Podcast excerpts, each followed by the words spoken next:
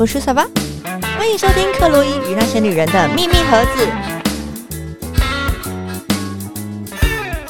博士，大家好。那不知道说这个礼拜大家过得好吗？各位女人们。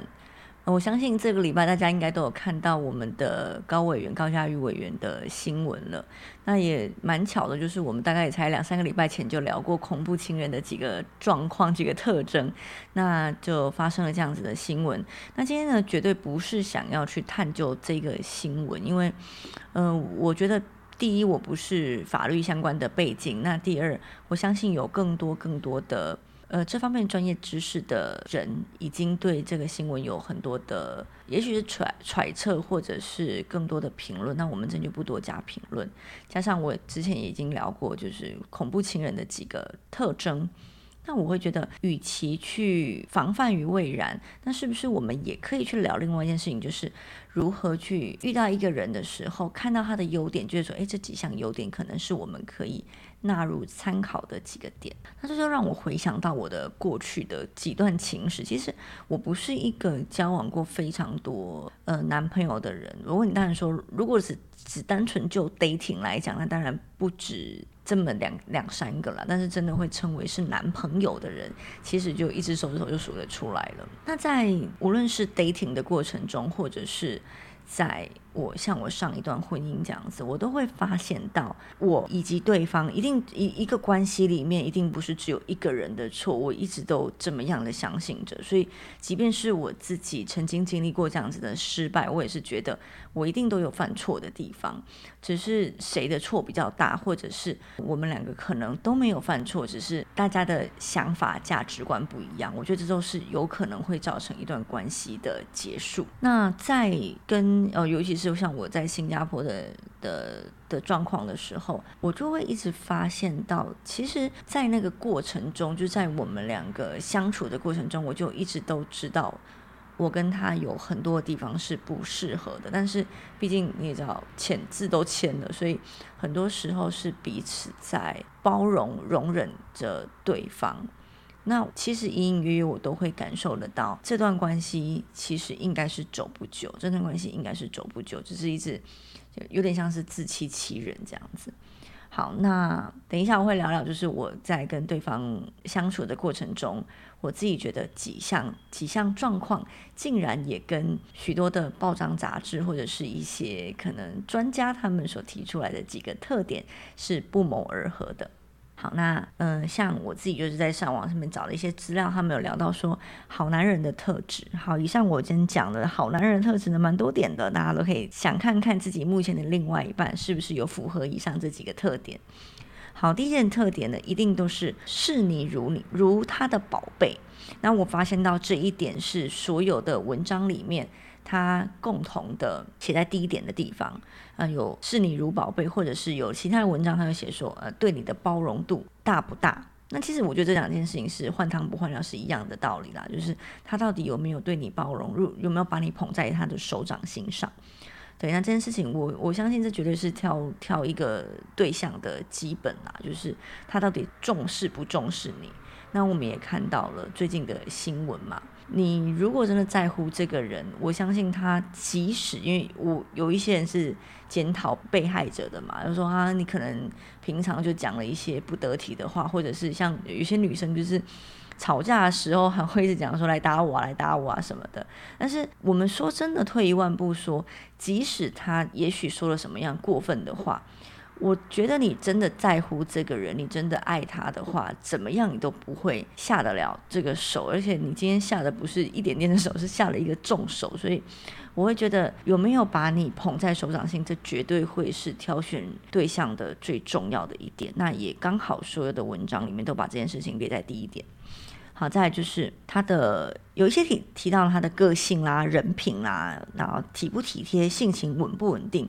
我觉得这个也都是差不多，就是我们可以从他的交友状况，或者是跟家人相处的情况，以及跟呃在职场上面，他到底是不是一个性情稳定的？当他遇到事情的时候，他会不会很容易的沮丧，或者是很容易的因为得意就一时得意忘形、意气风发，就觉得说他自己好像不可一世？那这些在我看来，我都会把它列在呃这些文章上面写的人品好不好啊，性情稳不稳定这这几点上面。再来呢，他们可能还有聊到，就是像他们的阅历，一个男人他到底阅历丰不丰富？其实这一件事情，我自己觉得我算是蛮有感触的。呃，我自己回想我这么个可能十多年来，我会觉得一个相处的对象，我们不论男女，或应该说一个跟你想要长期，你想要跟他长期相处的一个伴侣，如果他的阅历或者是他的人生经验，他所习惯的东西并不如你的时候，其实久了你们之间会有很多的摩擦。其实像我自己来讲，我就这方面我的感触是真的蛮深的。就我自己来讲好了，其实我的前夫虽然说在新加坡，他们家的环境算是算是相当的好的，他们有一栋自己的透天别墅，还有私人的公寓。那因为你你已经有私人公寓，你就不可能可以有主屋，也就是台湾类似国宅这样子。那他父亲也有自己的游艇，那两个姐姐跟弟弟也都是新加坡国立大学毕业的，可以算是一个人生胜利组吧。对，那不可否认，当时我的公婆其实是算是蛮疼我的。就是我喜欢吃什么，我喜欢用什么。我记得那时候有一次，我就只是觉得，哎，这个白樱桃蛮好吃的，因为可能在台湾白樱桃也，无论在哪个地方，白樱桃都是一个蛮贵、蛮稀有的水果。那我公公一知道的时候，我前公公一知道的时候，他就连续买了两个月的白樱桃，然后每天让我带去公司，就请佣人洗好，帮我带去公司这样子。所以其实，在那个环境底下，我会觉得大家都是蛮照顾我的。但是即使是这样子，而且其实我我们必须要平心而论。那当时我前夫是很照顾我的，他并没有任何的虐待我，或者是对我不好。那你如果讲语言暴力的话，我还觉得我对他的语言暴力还远大于他对我的语言暴力。这样，那即便是如此，我们在生活的时候，我都会有感受得到。呃，因为我自己在世界各地可能走过了很多的地方。那在跟他聊天的过程中，我会有一点点觉得，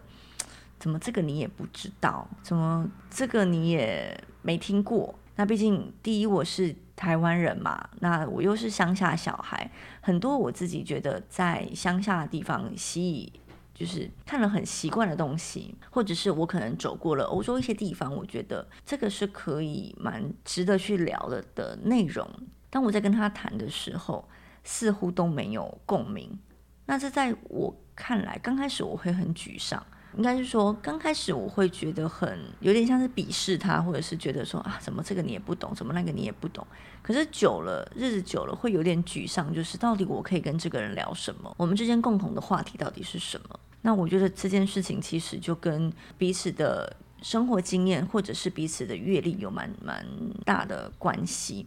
这个人他到底生活经历的东西跟你有没有相关，或者是他有没有东西可以跟你分享的，一起成长？我觉得这件事情是蛮重要的。起码在我来讲啊，我是一个很需要人家陪伴，或者是很需要彼此沟通的一个人。那沟通一定就是有很多很多话想要聊嘛。那如果我跟你讲的内容你都没有兴趣，或者是你讲的东西我我也不感兴趣，那久而久之，大家当然一定会。感情渐渐的离散去，这样子。好，那再来呢？他们还有聊到什么？像是这个人他到底心思有没有够细腻？还有他在工作上面，他的心思细腻其实是分为两种，一个就是他对你的平常生活上面他的心思到底细不细腻？例如有没有记住你的生日啊，或者是你们彼此的重要的纪念日？让你的生活中有更有情趣，他这个人是不是在乎你？另外一个生活，呃，另外一个心思细腻的点就是他在工作上面有没有心思细腻到值得让上司托付？诶，这件事情我就觉得很有趣喽。其实我们一直以来好像都不会把男人心思细不细腻放在眼里。那我们也常常会觉得说，像像很多那种梗图，可能就会讲说啊，被爸爸带大小儿子就会长成怎么样怎么样这样。所以似乎很多人都不把心思细腻这件事情视为择偶的一个重要的条件。但是我觉得这个地方我看到，我觉得说，诶，这个蛮有道理的。因为一个人呢，他如果心思够缜密的话，他可能在工作职场上面，大家才会比较愿意、比较放心的把工作托付给他。那其实，在生活中也是一样的，就是如果你的另外一半心思是够紧密的、够够缜密的，那可能在照顾孩子上面，你也不用费这么大的心思，或者是呃，他的心思是够缜密的、够细心的，你也比较不用去担心说他跟你的家人到底相处上面会不会有问题，他可能是会帮你去思考到呃你的家人的情况。或者是在照顾整个家庭、照顾下一代、照顾长辈，他可能也都是够心思够细腻的，所以我会觉得，哎，原来心思细腻这这个条件真的是在择偶上面算是蛮重要的，也是过去我可能或者是很多的女生我们都不会去在乎的，因为我们总觉得男生就大啦啦啦，那很多东西我们自己把它扛起来就好了。但是如果有一个人他是可以帮我们 take care 这些事情的话，其实。在生活中，大家也是会更轻松的。好，再来，呃，可能还有聊到什么，就像是生活习惯。那生活习惯呢，它就包含了他到底是不是一个跟你一样邋遢的人。简单讲，就是如果你是一个邋遢的人，那如果他是一个有洁癖的人，那当然你们大家生活起来会不是这么愉快。那像我自己来讲，我算是一个呃，生活上面有一定会需要一定的规则的人。就例如说，呃，我什么东西一定要放在什么地方，那房间里面不会太乱，每天床铺一定是整齐的，或者是办公桌不能够太乱。那有灰尘，可能两三个最少两三个礼拜，我都会大概大概的打扫一下。那如果我的另外一半是相当的肮脏的话，其实大家相处起来是不会愉快的。但是我觉得这件事情有一个淡书，大家一定要小心的一个误区。好，我记得我第一次认识我前夫的时候呢，他就呃那时候我们要一起去一个朋友的 party，然后就跟我讲说，哎，不好意思，因为我没有带，就算是没有换衣服啦，想说要换一个比较适合去这样子场合的衣服，然后说那不然你坐我的车呢，我只是回家换个衣服，等下我们就出门了。好，那那时候应该说我对这个人那时候就觉得说，哎，我我蛮放心这个人的，所以我跟他回家。因为只是换个衣服，马上我们就要出门，也跟朋友讲讲好了，所以我并不觉得我去他家会有什么样的危险。那我当下也没有这样子的想法。OK，那去他家的时候，我他一打开他的房间，他的房间超级无敌干净，他的房间超级无敌干净。那我记得我那时候他的房间干净到什么程度？我那时候似乎好像有一个垃圾还是什么用过的卫生纸之类的，我要找地方丢，然后我就说，哎。你的垃圾桶呢？他的房间那么干净，但是没有垃圾桶。然后那时候我有愣了一下，说：“哎，你房间没有垃圾桶？”他说：“哦，没关系，你就随便放着就好了，之后会清。”然后那时候我没有反应过来。好，直到了我们两个比较真正的交往的时候，我才知道，原来这个人不是真的爱干净。他的状况是因为家里面有请佣人，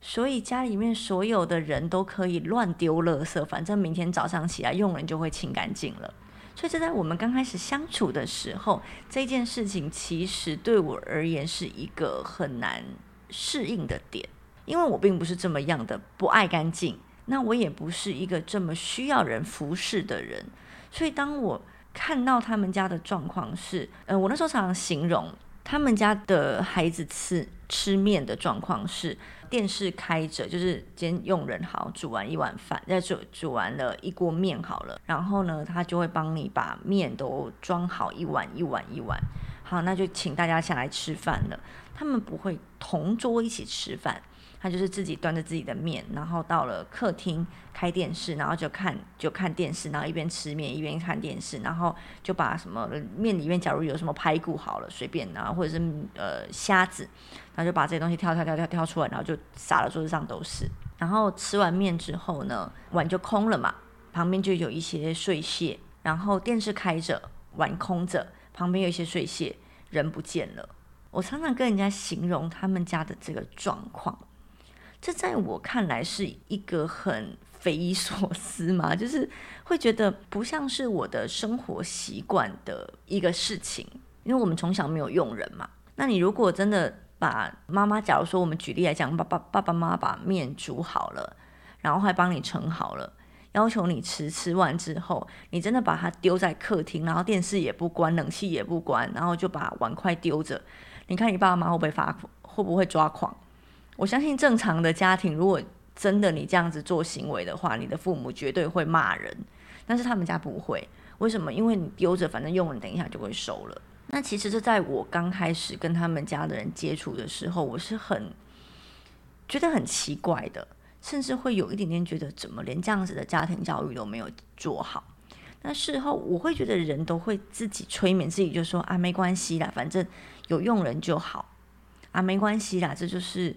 有钱人的生活方式。其实我觉得，到时候有很多时候，你会去接受一个人，往往不见得是对方在骗你。很多时候其实是自己在骗自己，自己在告诉自己说啊，这个没关系啦，啊，那个不怎么样啦，啊，这件事情习惯了就好。其实这件事情是很恐怖的，因为这无形之中你自己其实都有一点点感受到，你们彼此的生活习惯是真的是不太不太适应的。那我会觉得，当你观察到彼此的生活习惯不太适应的时候，其实自己就要注意了。好，再来呢，就是重文章们呢也有提到什么这件事情，其实我觉得跟习惯是有点像，有一点像的，就是用钱，他对于金钱的，就是金钱的观念到底好不好？这件事情我觉得 它分为两个层面啊，第一个就是他到底在赚钱上面他的能力，就经济上面到底需呃好不好？经济上面许不许可你们？更进一步的交往，另外一个就是，当他会赚，他可能很会赚钱，但是他很会赚钱，他到底懂不懂得理财，或者是他到底有没有办法留留住钱财？这让我回想到我有一个好，嗯，有个朋友，对我一个朋友，那时候我们在法国的时候，然后他就是嫁给了一个长长得很帅很帅的一个法国人，那我知道对方的环境家境也也倒不错，对于父母亲，嗯，我记得那个女生的。婆婆应该是银行业的，然后公公是在船上上班的，就是那种你知道，呃，虽然说是欧洲人，可是常常要跟着船去到世界各地。那这样子的人的薪水其实通常都还不错。然后他认识这个法国人，这法国人长得也蛮帅的，然后大家都是好朋友，就常常会一起出去玩。然后那时候他们要论及婚嫁的时候，女生因为毕竟我跟女生并不是到真的那种很很 close 的朋友，所以就是听他讲，我也不会多做什么样的建议。只是那时候他给我一句话，我觉得很很惊讶，很很应该说很惊恐。我到现在我都还觉得说，你怎么会觉得这件事情是不重要的？好，他跟我讲了什么？他说，其实我有点困扰。我们已经论及婚嫁了，那时候他还没嫁。我说我们已经论及婚嫁，可是我身边很多的朋友都叫我不要嫁。我说，诶，为什么呢？他说，嗯，我也不知道。他们就觉得我老公比较懒。我说，怎么说？他说：“其实说真的啦，我老公什么都……嗯，我男朋友对他说还没有结婚。他说我男朋友什么都很好，就是不爱赚钱。然后我的心里就想说：‘Hello，你在跟我开玩笑吗？什么叫做我男朋友什么都很好，就是不爱赚钱？’我说：‘嗯，这件事情好像不是就只是这么简单而已哦。’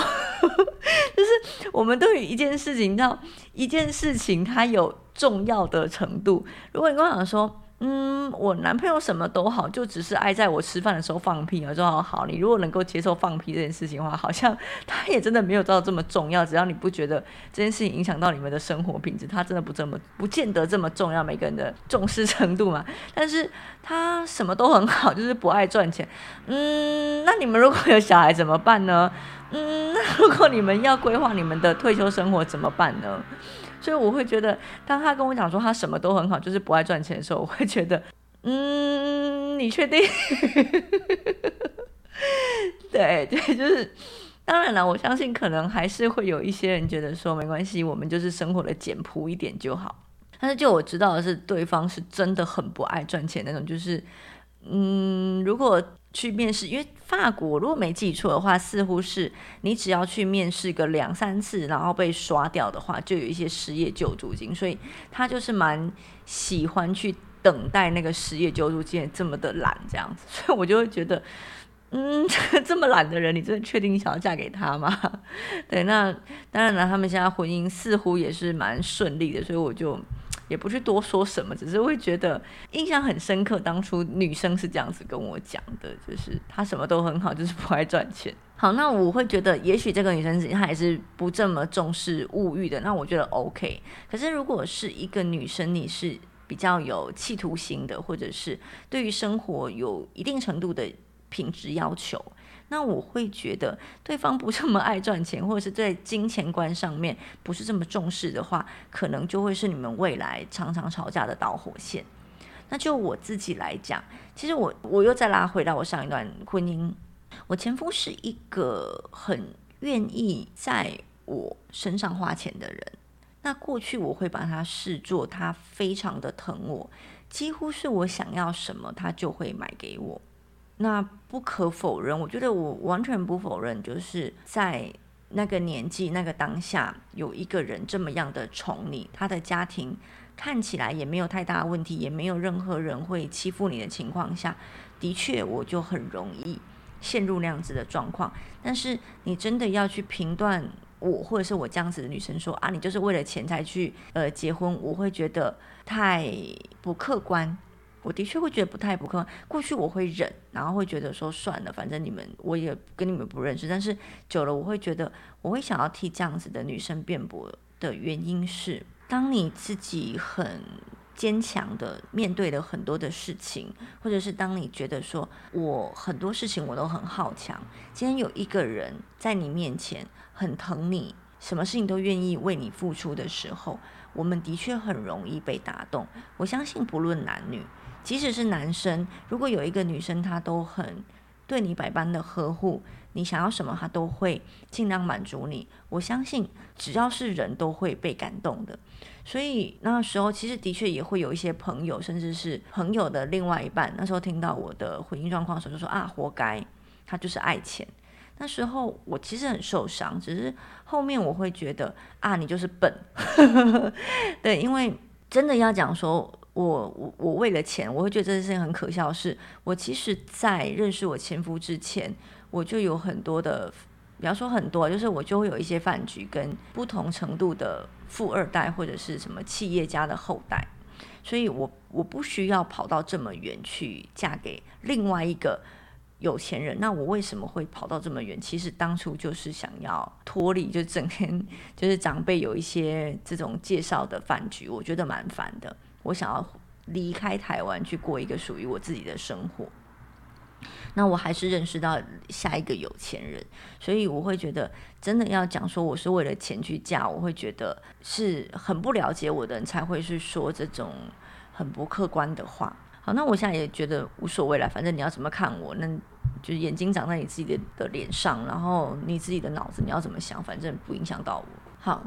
嗯，对，为什么会讲到这边？哦，对，讲到就是他们家的一些状况嘛，跟用用钱上面的的问题。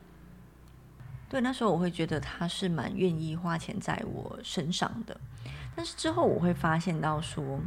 其实对方不止很愿意花钱在我身上，应该是说他很愿意挥挥霍任何的金，哎挥霍金钱在任何的事物上面。那这件事情就很恐怖喽，因为我也是，呃。严格来讲，我算是婚后之后，我才发现到说，哦，原来他不是单纯的只宠我，他是对于金钱上面没有任何的规划，可能是因为从小就衣食无余嘛，加上家境本来就比一般人好，所以他想要什么东西，他就呃非常容易就可以获得，所以他在买东西的观念上面，他就觉得我想要什么，我们就去买。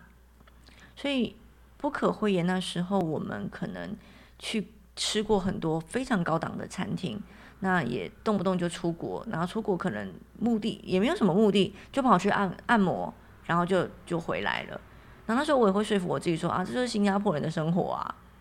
但其实你久了，你会发现到说，哪是这什么叫做新加坡人的生活？那可能是某一种人的生活。但是我们那时候还这么年轻，不应该。在一般人来讲啊，不应该过着这样子比较奢奢侈的生活，所以久了之后也会发现到说，哎，这样子的金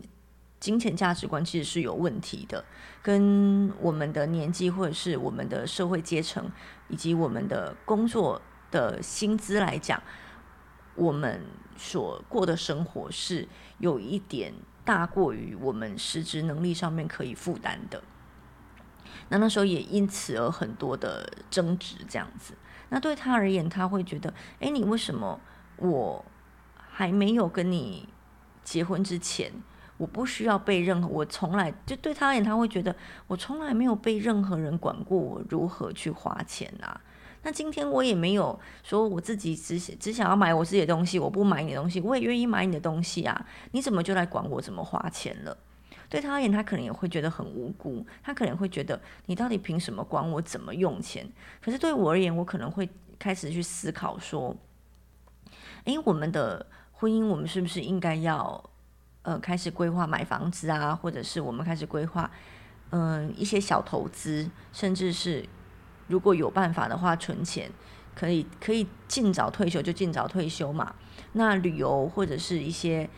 比较娱乐上面的开销，我们是不是也应该要斟酌一点花费？那我去回想这件事情，我会觉得不见得一定要讲是他的错，或者是一定是我的错。我觉得有很多事情，它并不是，并比没有没有那种很单纯就是对或错啦，比较像是大家的观念不一样。那如果你们两个都可以接受这样子的观念，那未来就是一起过着这个观念底下所需要承承受或承担的事情。的情况下，那都没有问题啊。简单讲就是，如果你你跟你的另外一半都觉得说，我们就想要好好享受当下，没有没有想要规划未来存钱的事情，那如果你们能够承受未来没有钱的时候的生活，那我觉得反而没问题。但是如果你是一个会想要去规划退休生活，或者是对于金钱上面比较有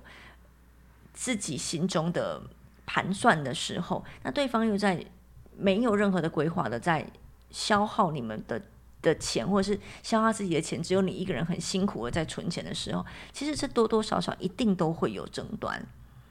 所以当我在回想自己我自己的过去的时候，我会觉得，其实我们在很多的细节上面都有很多问题，只是那时候很多时候是我自己在欺骗我自己，说啊还好啦，小问题啦，啊这个问题。哪一个哪一对情侣哪一对夫妻没有这些问题呢？总是自己在骗自己。那久了，其实当问题真正爆发出来的时候，最受伤的一定是当初那个一直在骗自己的自己。这样子，对啊，所以我会觉得从这些文章里面讲到的一些小细节，我会觉得都是蛮值得大家去思考跟想看看说，哎，目前我跟。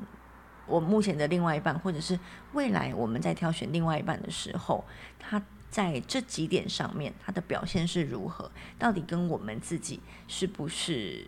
契合的？我们彼此之间到底是不是契合的？这可能可以列为我们择偶的一个清单。好，那我们今天的讲到的好男人的特质，如何挑选男人的特质，大概就是以上这几点。有没有把你捧在手掌心上面对你有没有包容度？呃，还有你们彼此之间在金钱上面的价值观，或者是在生活上面的价值观，以及你们彼此的阅历到底是不是对等的，或者是对方有没有比你更多的一些经历可以跟你做分享，可以一起成长？那另外一件事情就是他的性格一定要相对的稳定啦，是不是？一个细心的人，在无论在跟家人、朋友、同事，他到底是不是一个人缘好的人、人品好的人？那在生活习惯里面，彼此之间到底是不是可以互相弥补的，或者是想法是不是一致的？这可能都是在挑选另外一半的时候，我们需要去思考的几个项目。以上给大家做参考。那如果大家有觉得，哎，好像也。蛮蛮重要的一点，可是是我没有去讲到的。那也欢迎大家就是在底下留言告诉我们，那我们一起来做讨论。好，那今天的呃主题我们就聊到这边喽，谢谢大家，拜拜。